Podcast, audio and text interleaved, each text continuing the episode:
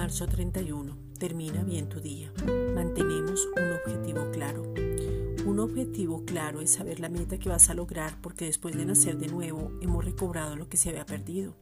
A causa de Cristo tenemos identidad, tenemos la imagen y la semejanza, la autoridad y la paternidad, seguridad de la salvación. Ese regalo al recibir a Jesús como Señor y Salvador, nacidos de nuevo, es entonces donde tu objetivo empieza a tener claridad porque tus ojos están puestos en Él. Juan 3:16 porque de tal manera amó Dios al mundo, que ha dado a su Hijo unigénito, para que todo aquel que en Él cree no se pierda, mas tenga vida eterna. El objetivo es que las personas decidan ser salvas, pero no podemos quedarnos allí. Es necesario encaminar al creyente para que reconozca la obra redentora de Cristo, los fundamentos doctrinales básicos de la fe y poder profundizar en ellos. Y luego es entrar a ese creyente para que pueda ver que la palabra de Dios es viva y eficaz y que ella revela al Hijo.